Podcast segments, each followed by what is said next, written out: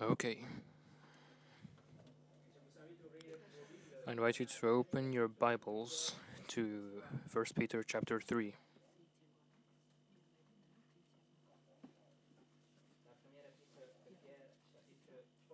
First Peter chapter 3. First Peter chapter 3. As you might know, um, uh, all through the epistle, Peter has the persecuted church in mind, and while he encourages us all with deep theological truths regarding the gospel and our identity in the first chapters, he also emphasizes our conduct that must be excellent and blameless, even in the midst of the worst and un, of, of worst of uh, the worst and most unfair persecution. And that is because our exemplary lives will give a platform to the gospel, so we must always be ready to open our mouth for Christ.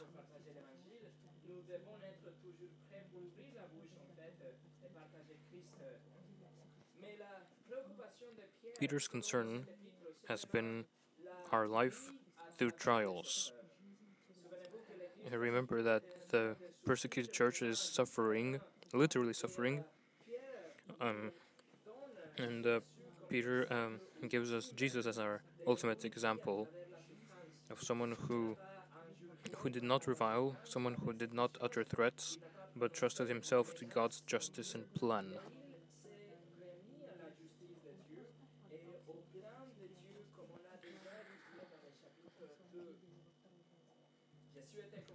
Jesus trusted that his suffering would lead to victory. There was triumph in sight. There was conquering a sin and death. There was uh, the fulfillment of God's promises, and there was an ultimate triumph.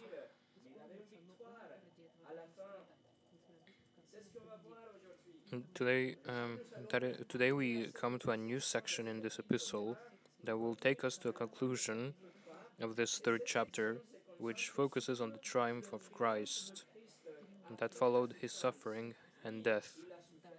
Yes, he suffered, yes, he died, but he triumphed in the end.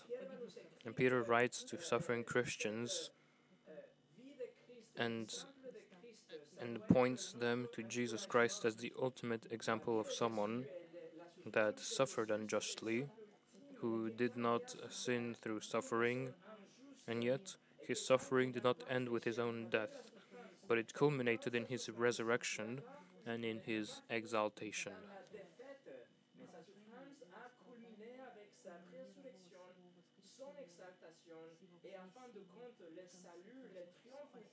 It ended with um with the triumph of all those whom God. It ends with the triumph of all those whom God chooses chose to be saved.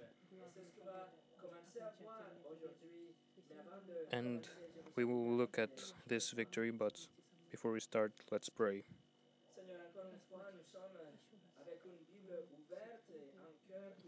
Dear Father, we have an open Bible and an open heart to receive your word.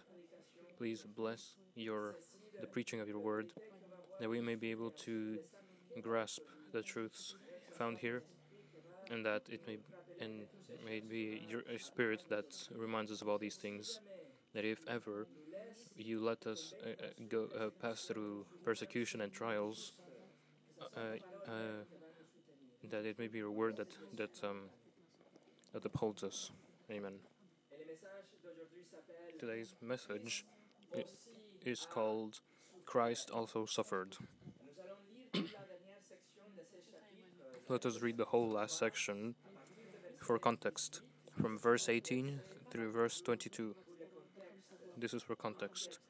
1 Peter chapter 3 verses 18 through 22. For Christ also suffered for sins once for all, the righteous for the unrighteous, so that he might bring you to God, having been put to death in the flesh, but made alive in the spirit, in which also he went and made proclamation to the spirits now in prison, who once were disobedient when the patience of God kept waiting in the days of Noah, during the construction of the ark, in which a few, that is, eight persons, were brought safely through the water. Corresponding to that, baptism now saves you, not the removal of dirt from the flesh, but an appeal of a good conscience to God through the resurrection of Jesus, um, Uh, through the resurrection of Jesus Christ, who is at the right hand of God, having gone into heaven, after angels and authorities and powers had been subjected to him. Here's our text. The middle section in these verses has been considered one of the hardest passages in the whole New Testament, but it fortunately begins and ends with a very clear and straightforward summary of the gospel in verse 18. And in, at the end of verse 22, let us look at uh, verse 18 under four headlines. These four headlines are the cause of Christ's suffering, the characteristics of Christ's suffering, the purpose of Christ's suffering, and the victory of Christ's suffering.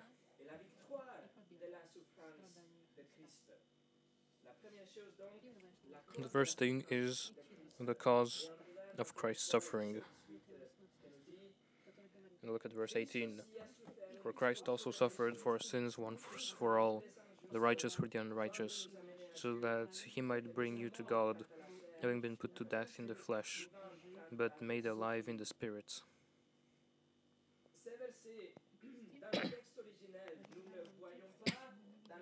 The verse begins with a Greek article that particle, sorry, that can be translated as uh, as because or since. Um, this is used by uh, Peter to encourage his readers because it refers us back to verses 13 through 17, where Peter explains that even if we are zealous to the good, we can go through unjust suffering. And now in verse 18, he wants us to look unto Jesus and be encouraged because he also suffered. Because since he uh, also suffered, yeah, because since because he suffered, he is going to give us his example. Uh, um, and please note that Peter uses Christ not only to recognize his messianic title and divine nature, but also to make a point that if the Christ, the anointed one, the chosen one of God, uh, the Savior, if he suffered, then it is not surprising that we may suffer too.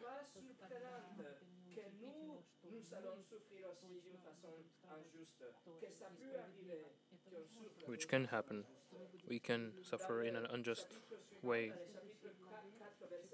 In the next chapter, he'll write, um, Beloved, do not be surprised at the fiery trial among you.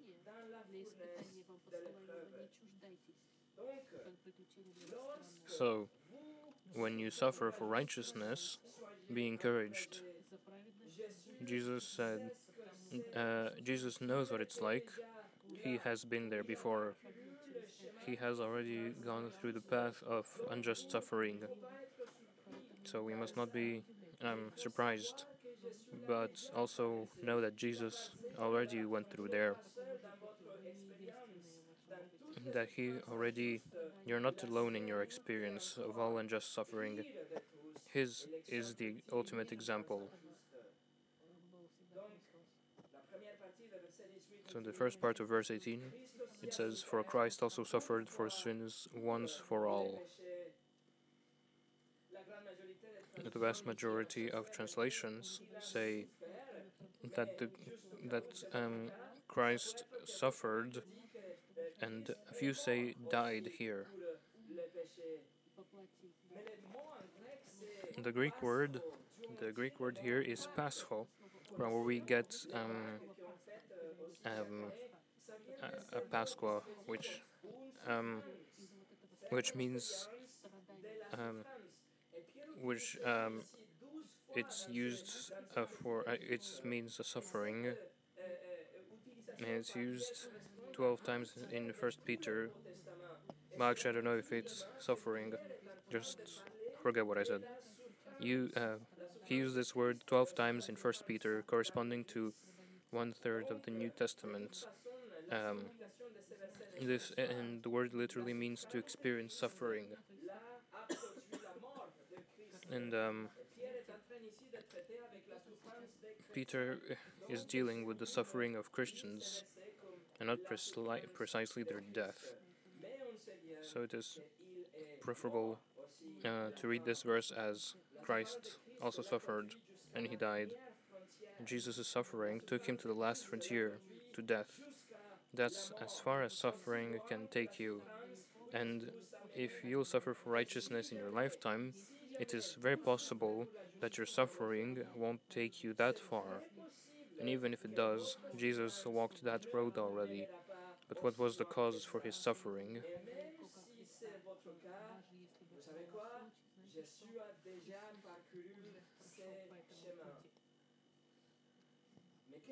What was the cause of his? Why did he suffer?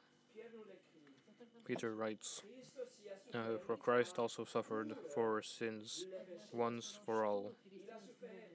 He suffered for sins. The text is clear. Sin caused Jesus to die.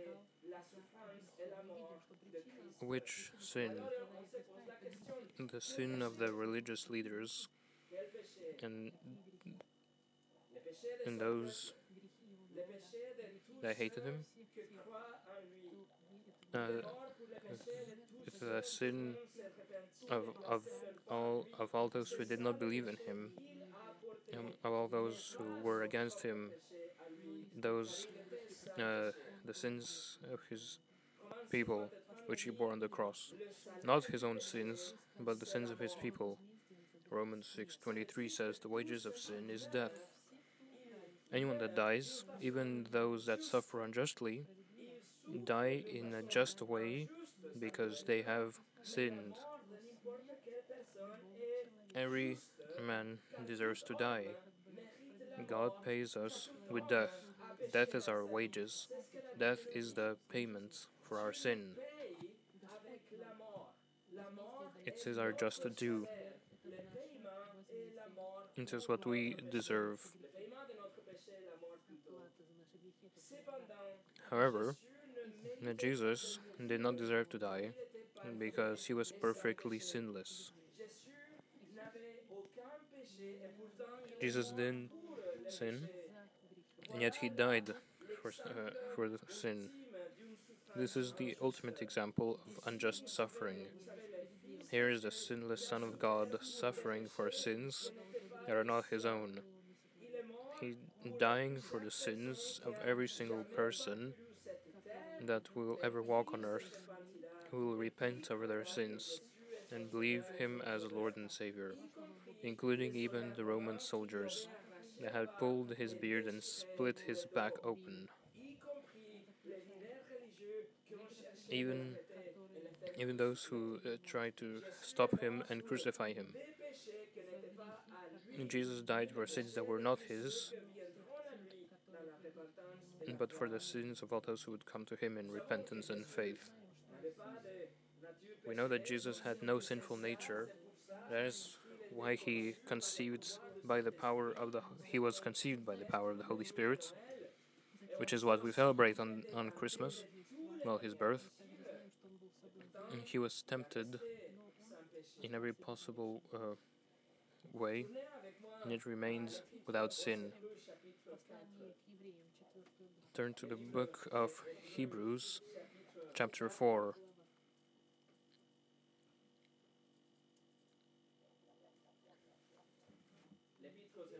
Go to Hebrews chapter 4. Look at verse 15.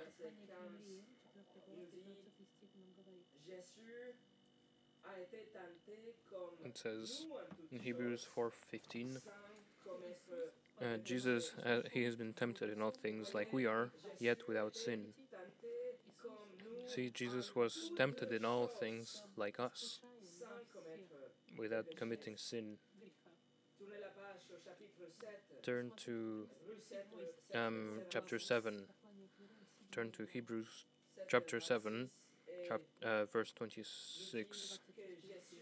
It says that, it says that he was um, in uh, in uh, verse 26 it says he was uh, holy, innocent, undefiled, separated from sinners, and exalted above the heavens. He was holy, innocent, undefiled, completely separated from sinners. And from his birth until his death, Jesus did not have one bad thought. He did not have a uh, um, selfish attitude. He never uh, uttered a hurtful word.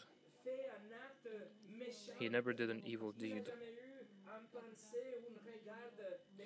He never had a lustful uh, thought, or, or he never looked at someone with lust. He was always um, he was always holy and perfect, and he never chose anything contrary to that. Peter had already said it in uh, in uh, chapter 2, verse 22, even referring to Isaiah 53, saying uh, he did not did no sin, nor was any deceit found in his mouth.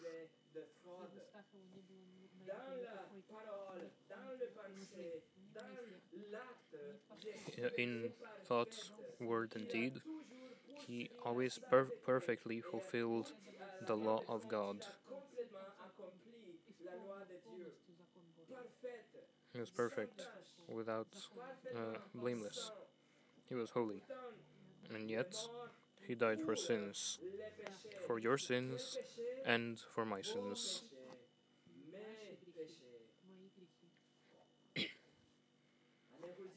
A scholar uh, writes that uh, writes that proposition Peter writes for sin uh, for sins.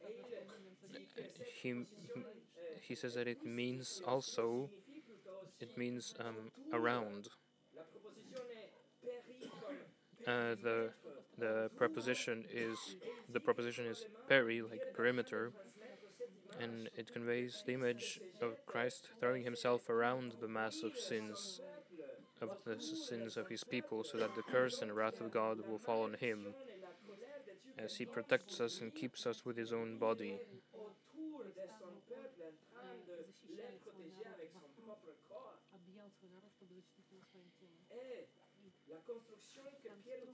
And, and when Peter writes, verse 18, that he died for sins, he uses the same construction as as a um, as a uh, French translation, translation uses in Leviticus to refer to the offering of for sin.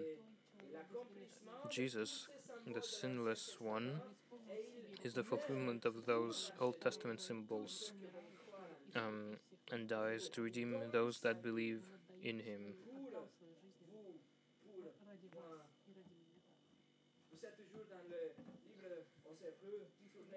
Turn to Hebrews chapter 9. Hebrews chapter 9, uh, verse 28. In the first part of verse 28 Christ was offered once to bear the sins of many. In The same truth. Friends, Jesus suffered physically much more than we will ever do. He suffered psychologically to the point of sweating blood. And he suffered spiritually infinitely more than we can ever imagine. as he bore the wrath that we deserved and paid for every one of the sins we have ever committed.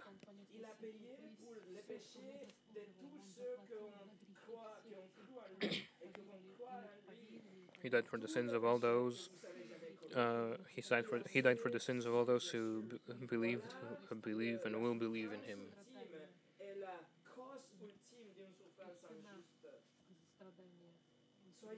So be encouraged. Jésus has been through all your suffering and much more. Your suffering can be great, but the suffering of Jesus is even greater. Spurgeon Charles Spurgeon said. You know a little about the grief, but you do not know much. The hem of grief's garments is all you ever touch, but Christ wore it as his daily robe. We do but sip of the cup he drank to its bitterest dregs. We feel just a little of the warmth of Nebuchadnezzar's furnace, but he dwelt in the very midst of the fire. Our second point the characteristics of Christ's suffering. And for this, we go back to 1 Peter chapter 3. en Pierre 3 et 1 Peter chapter 3. Peter presents us two glorious characteristics of Christ's suffering. And the first one, verset 18, il est écrit Christ aussi a souffert une fois pour le péché. it says um, in uh, 1 Peter chapter 3 verse 18, it says, For Christ also suffered for sins once for all. The expression once for all uh, in Greek literally means a single occurrence. It's a decisively a, a decisively unique occurrence. Means that Jesus' suffering and death was decisively unique. Oh, It was a once for all event, something that would never ever happen again. It was once for all, as opposed to the Old Testament economy, in which God required that an innocent animal would be sacrificed to pay for sin, and millions upon millions of animals were sacrificed throughout the centuries. Only during the Passover celebration, a quarter of a million sheep, that's 250,000 sheep, were sacrificed in Jerusalem. The sacrifice of Jesus was perfect and sufficient. That's why he said, It is finished, while on the cross. Everything has, had been fulfilled in him, and no further sacrifice was needed, because he had absorbed the infinite wrath of God, compressed and magnified in those three hours in which he hung on the cross, uh, while he was suspended on the cross, hanging on, on the cross. Jesus suffered and died once. In, and his suffering and his death have been made, produced in such a way uh, that will remain a perpet- that has a, a perpetual validity and requires no repetition. His um, uh, his sacrifice put a complete end to the Jewish sacrificial system. It was sufficient for all that God had chosen to save, and it was sufficient to pay for all their sins, contrary to the Old Testament sacrifices. There, in the Old Testament, sacrifices were limited to a certain person, a certain family, a certain nation, a certain time. The sacrifice of Jesus is sufficient for the whole world through all times. All the sins of all the time of all who would ever come to him were placed upon uh, him on the cross, and he fully satisfied God's justice. But the wrath of God has been completely uh, satisfied. The, priest, the high priest would have to enter the holy place year after year, offering the blood of an animal, animal and uh, over and over again. But in Hebrews 9:25, it tells us that Jesus offered his own blood, and it needed to happen only once. It was sufficient. World religions and sects don't really believe in the sufficiency of Christ's sacrifice.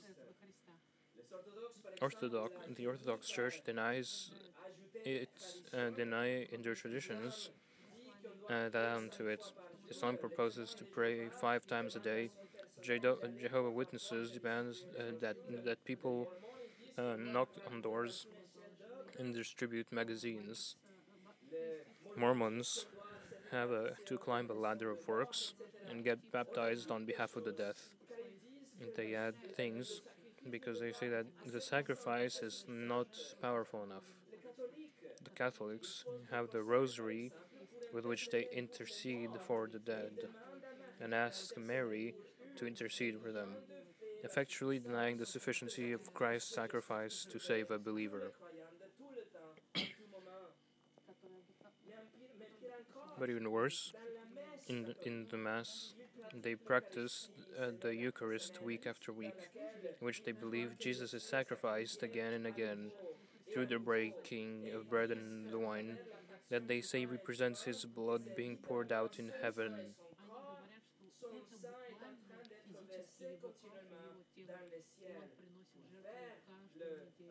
They say it is continually being poured in heaven um, to atone for their sins. But any system that necessitates a renewed sacrifice of Christ, or an addition to complement his sacrifice, um, is an attack on the uniqueness uh, and and sufficiency of the glorious atonement. Not only Christ's sacrifice was uh, once and for all, but secondly, it was substitutionary. qu'il était substitutif. Verset 18. In verse 18, it says, For Christ also suffered for sins, one for all, the righteous for the unrighteous, the righteous for the unrighteous. The most horrible and unjust event in human history happened when the Lord Jesus Christ, who knew no sin, died in the place of guilty sinners, the righteous for the unrighteous.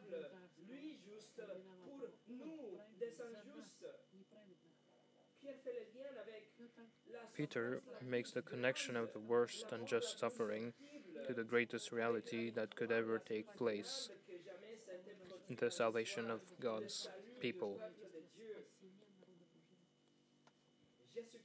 Jesus Christ willingly laid down his life because that was the plan from the foundation, from before the foundation of the world. In John 10 17 through 18, Jesus says, For this reason the Father loves me, because I lay down my life so that I may take it again. No one takes it away from me, but from myself I lay down. I have authority to lay down, and I have authority to take it up again. This commandment I received from my Father. So Jesus lived the perfect life that we were supposed to live. But when he was crucified, the sins of his people were placed upon him. He became sin, he received the punishment, he died in our place. We were supposed to be condemned and spend eternity in hell, but that is not going to happen. It won't happen because Jesus was punished in our place. God's wrath towards you was exhausted in Christ, and his perfect life is imputed to you, so that when God looks at you, he sees Christ, and he can welcome you into heaven, not because you deserve it, but because Jesus earned and deserved it, but chose to give it to you.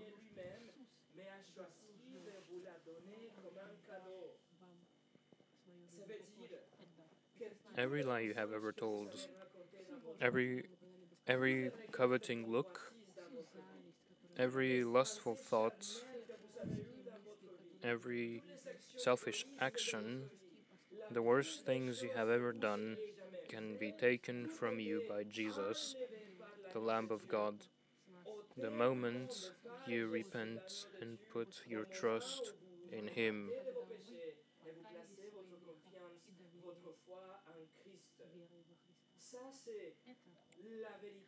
This is the glorious doctrine of substitutionary atonement.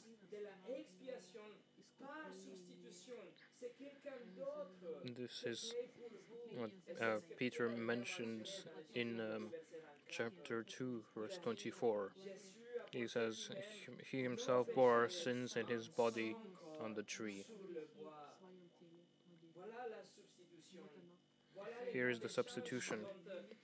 Here is the great exchange in which um, Paul writes of in one of the most clear passages in the New Testament, 2 Corinthians 5:21.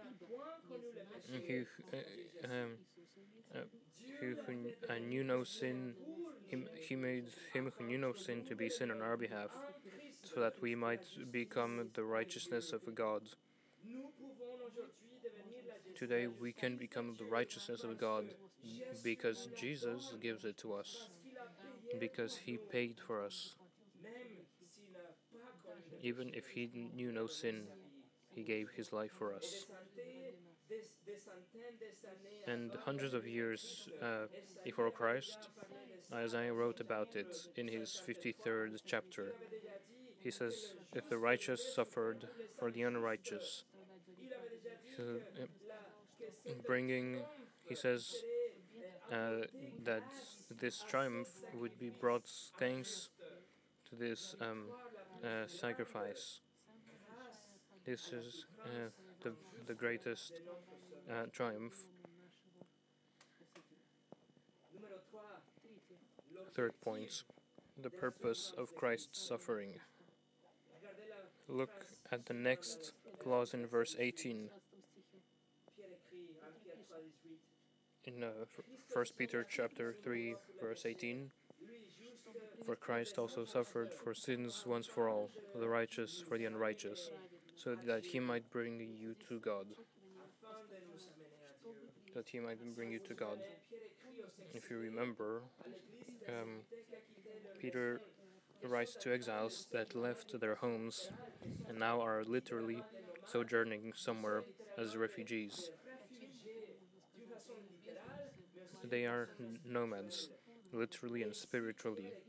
Here, Peter gives us a purpose clause, saying that the objective for Christ's sacrifice is so that he leads these wandering brothers and all of us, pilgrims in this world, Jesus brings us to God.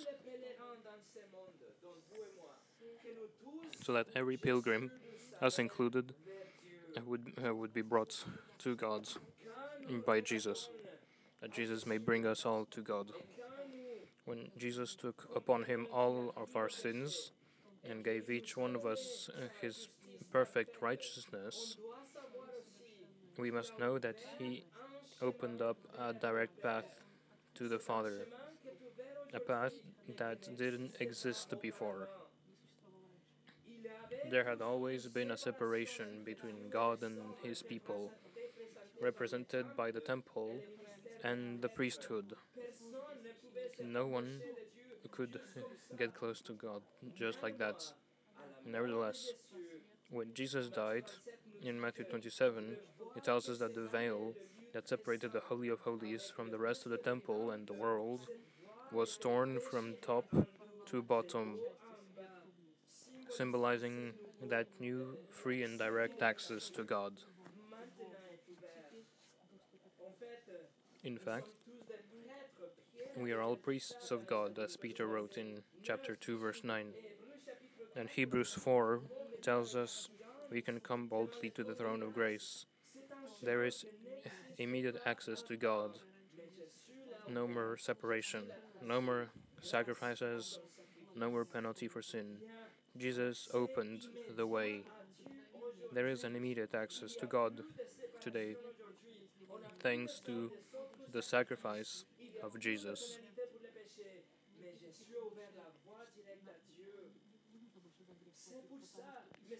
This is why Jesus is the only way to God, because nobody else, no religion, no belief, no person could ever take your sins and cover you with perfect righteousness.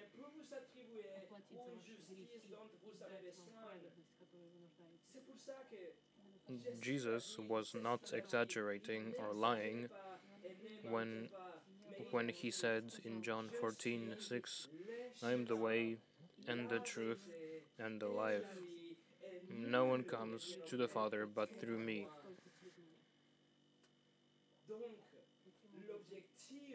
So the purpose really is that coming to the Father, uh, we who once were enemies and condemned uh, criminals, um, we may, might be reconciled with God by following the path that Jesus opens through his death and resurrection.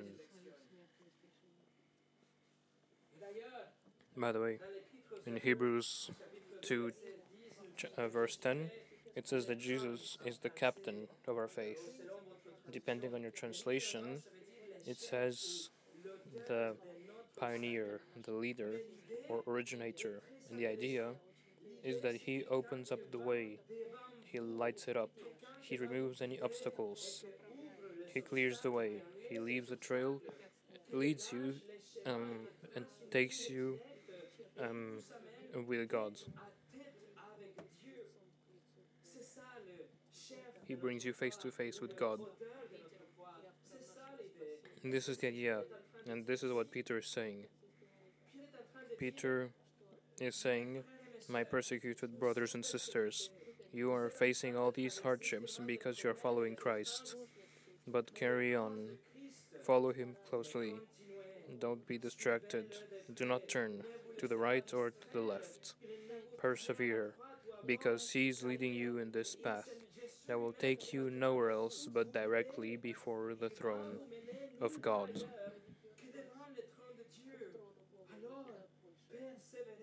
So, therefore, persevere. This is what he is saying. Persevere. For the path will lead you only to God. And, uh, and, and in fact, the verb used to bring, uh, the verb used to say to bring in verse 18 is a technical word that is used to, introdu- to introduce someone to someone else. It is to provide access to someone or bring someone into a relationship. The noun in classical Greek would be used in a king's court for the person that would decide who could see the king.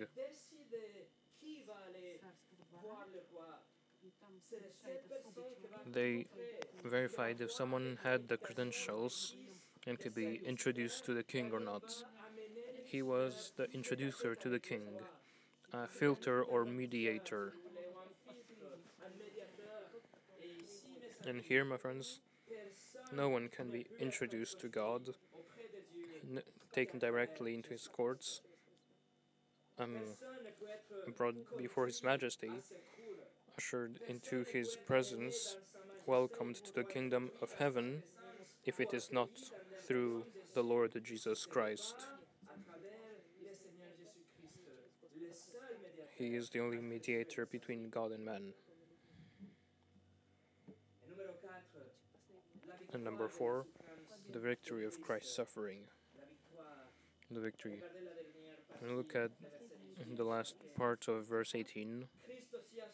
For Christ also suffered for sins once for all, the righteous for the unrighteous, that he might bring you to God, having been put to death in the flesh, but made alive in the Spirit. It is important to note that the term Peter uses for to die, put to death, means uh, literally means something violent leading to death. It It underlines the sure physical death, together with the suffering that was associated with it. Peter says that Jesus really died. His body remained lifeless. His heart really stopped beating. His uh, lungs emptied themselves. His body became cold. He really, really died. Contrary to what many people thought and even think to, still to this day. He was murdered through a painful process and died. He was not in a coma and then revived with the coolness of the tomb. He, as some people say today, some say that he meditated to bring his heartbeat close to zero, as some think. And that's what that's what some people think. And that after, with the coolness of the tomb, he again came out as if nothing had happened. No, Jesus really died, as Peter clearly writes here. He was put to death in the flesh. When the expert Roman soldiers came to see the cross, they realized that Jesus had already died and chose not to break his legs as they would normally do, and, and as they did with the other two men, so they would suffocate, as uh, they uh, wouldn't be able to lift themselves up and down with every breath. No, instead, the Roman soldiers pierced his side with a spear, and blood and water gushed out, draining half of the body, guaranteeing that Jesus was, was dead on the cross.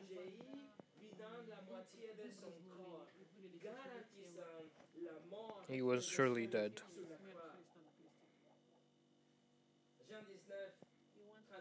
In John 19, verses 33 to 34, coming to Jesus, when they saw that he was already dead, they did not break his legs, but one of the soldiers pierced his side with a spear, and immediately blood and water came out.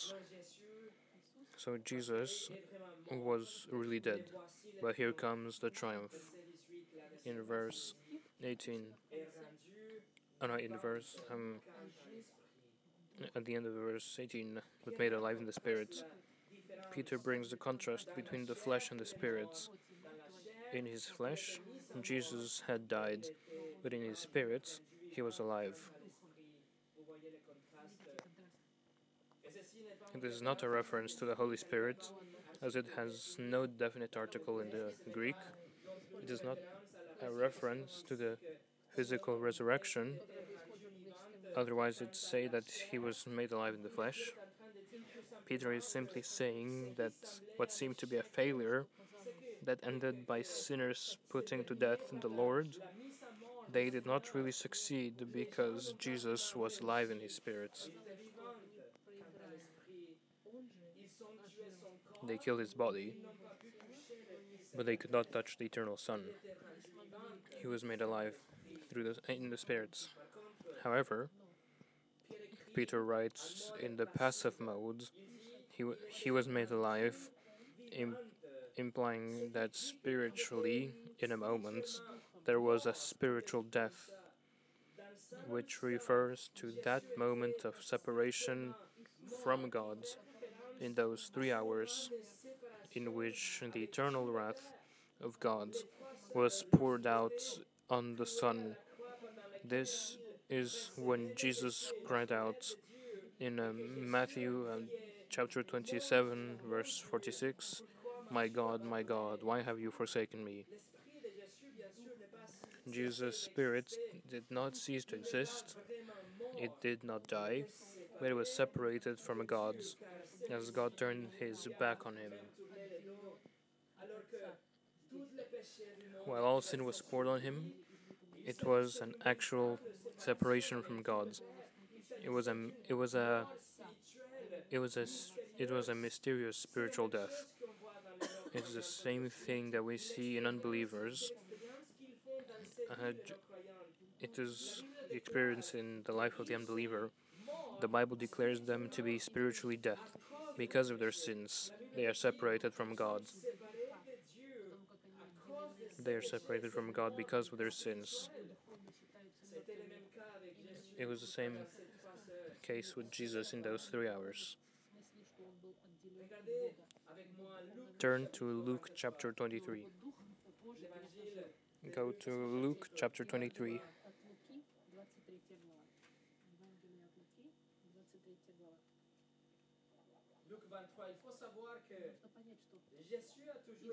In Luke 23,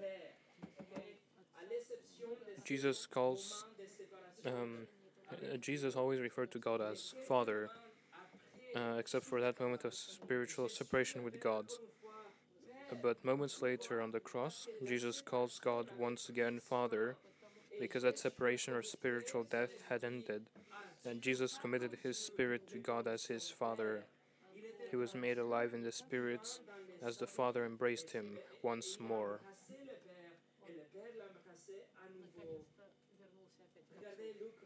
Look at uh, uh, Luke 23 44 through 46. Luke chapter 23, verses 44 through 46. 44 et 45. Il était déjà It was now about the sixth hour, and darkness fell over the whole land until the ninth hour, for uh, because the sun was obscured, and the veil of the sanctuary was torn in two.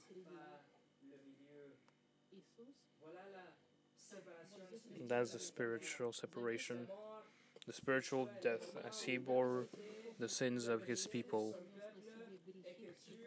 That's God forsaking the Son, the Son becoming sin and being infinitely punished for it, and God turning away.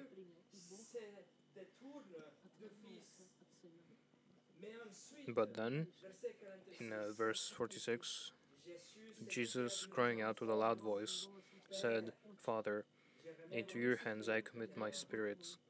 Having said this, he breathed his last. As soon as his atoning mission was over, he was made alive in the spirits. The relationship with the Father was restored to never be broken again. That's the triumph of Christ's suffering justice was satisfied, his uh, wrath was exhausted, salvation was available, and a trail was clearly traced straight to paradise.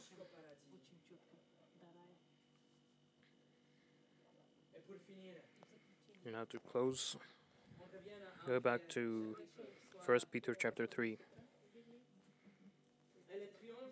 Jesus' ultimate triumph would be incomplete if Peter didn't mention the Lord's uh, resurrection, ascension, and exaltation. His glorious victory is not limited to the redemption of his people, but it involves the glorious truths of verse 22. qu'on va voir dans les versets 22. Alors, sautez le verset 19. Skip, skip uh, verse 19, uh, uh, skip verses 19 through 21. We will look at those next week, and look at verse 22. 1 Peter chapter 3, verse 22.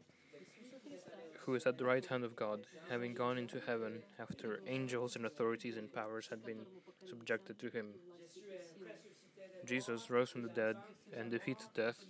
He physically came out of the tomb three days after his death, appearing to many witnesses, including 500 people at one time, and 40 days and later he physically ascended into heaven, where he is now alive with a glorified body. His resurrection guarantees that we will also be raised physically. His uh, resurrection guarantees that God will supernaturally, and in an instant, um, recreate every single body of every person that has ever trusted in Christ. New bodies without sin, disease, or death.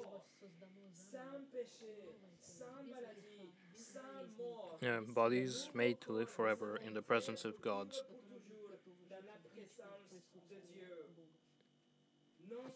Not only Jesus resurrected and ascended, but all things have been subjected to him, including angels and authorities and powers, referring to demons and the spirit realm. Let me ask you, let me ask you,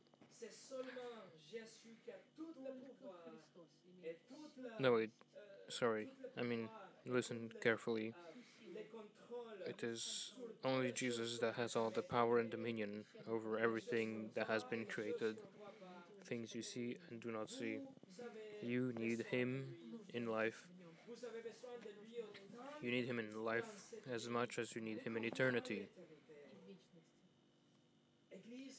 Church, be encouraged, greatly encouraged. Christ's suffering did not end with death, but because of His death, the triumph of redemption was achieved. And uh, while Satan and all his demons rejoiced, seeing the Lord suffer, the great victory was being accomplished. And as we will study next week, Jesus' triumph doesn't end there, but it goes beyond our imagination.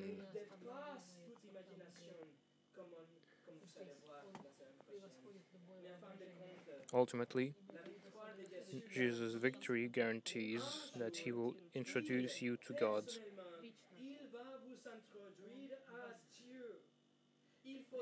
Therefore, hold on, trust, remain faithful, persevere, look unto. Christ, because a great spiritual victory is waiting for you.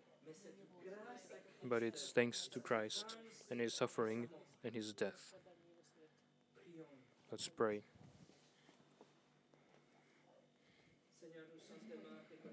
Father, we are so grateful for the suffering that you uh, lived through, for all the suffering and all the rejection, the mockery, and all the blood, all that you have gone through for us. We are so grateful, and it is, and we know that it is because of this that you have traced a path for us, so we may walk in it, and one day may we are going to be face to face with you.